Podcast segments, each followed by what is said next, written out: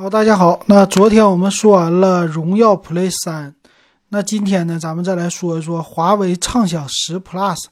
昨天那个荣耀 Play 三呢，说了不值得买哈。那其实华为的畅享系列呢，一直来说都不值得买。那接着再来看看这东西到底值不值得买哈。那首先来说的外观呢，它这次可以说是畅享系列第一次搞一个弹出式镜头。啊，它的正面呢是一个弹出摄像头，这一点上来说，在华为啊这个畅享系列非常非常少见啊。那背面呢看起来就比较低端了，背面的左上角呢它是用的三个摄像头加 LED 的闪光灯，但是呢它带了一个大的圆的指纹解锁放在机身的背面，给整个的机身的造型就是算是拉低了一些吧啊。那整体呢它还是以外观党。啊为主的，它的整个的背面叫三 D 收弧设计，也就是咱说的什么纤细腰啊，又水曲面机身呐，就是这样的啊。整体的背面的颜色呢还是挺多的，有橙色、极光色、墨绿色，还有黑色，哎，可以说外形还是不错的。那正面呢是一个六点五九寸的全面屏了，当然这个屏占比。说是比较高，九十一，那底下呢？这下巴其实不是特别的窄啊，然后有一个弹出式的镜头，这个前置弹出式镜头呢，达到一千六百万像素，哎，可以隐藏在机身之内。那也就是说，这机身的厚度相对来说有点厚了。那后置呢，三个摄像头啊，那和昨天的荣耀 Play 有点像，它是四千八百万像素的主摄。加八百万的超广角，再加一个两百万的景深啊，这没什么说的吧？那拍照的功能基本的都有，然后 AI 的识图啊这些也都有。那全系呢，它搞了一个八 G 的内存加一百二十八 G 的存储，哎，就是走大内存的方向了。四千毫安的电池，哎，这个也一样。Type C 的接口啊，这个还是不错的哈。然后叫有一个新的技术，叫全场景智慧天线技术。这个是什么意思呢？它叫双天线切换加 AI 调谐技术。也就是说，它根据你这个手握，你不是挡着信号吗？信号不好的话，它就给你切换另外一边来上网。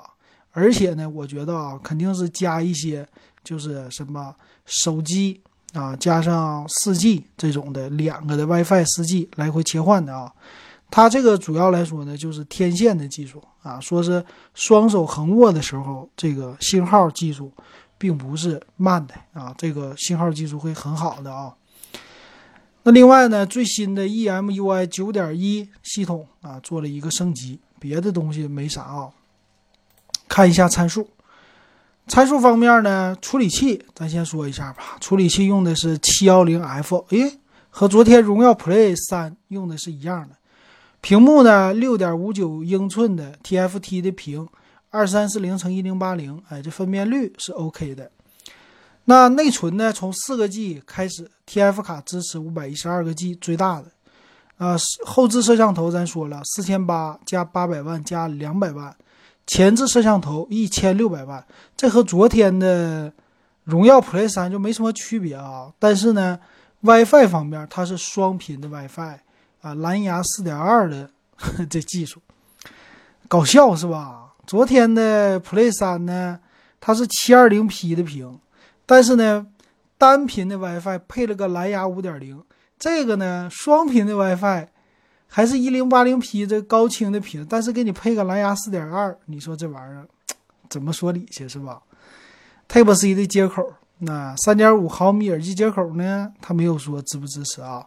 它的机身厚度是八点八毫米，四千毫安的电池，五伏二安的充电，重量一百九十六点八克啊，相对来说比较重了啊。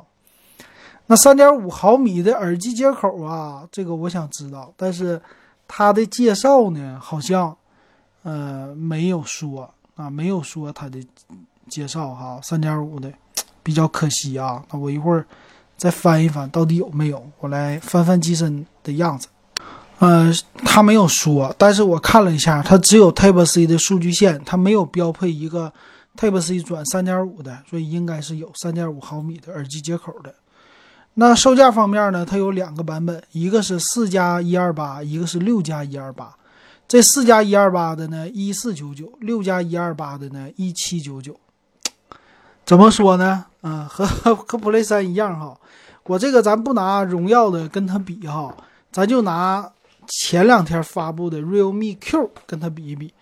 Realme Q 呢，直接属于比它和它的厚度稍微来说薄那么一点吧。啊，它不是弹出式的镜头，其他方面呢，基本上都是超过这个华为畅享十 Plus 的啊。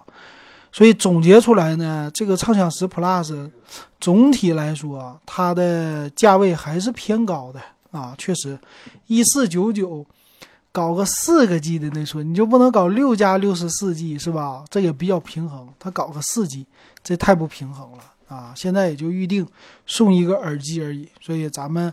还是那个之前点评的那样啊，整个的华为畅享系列都是不值得买的，除非它大降价，使劲降。这种的机器，你说降到多少？一千一百九十九还行啊，四加一二八的，反正这个标配的挺奇怪的啊，我觉得。好，那这个华为畅享十大家都知道不应该买啊，咱们就说到这儿，感谢大家的收听。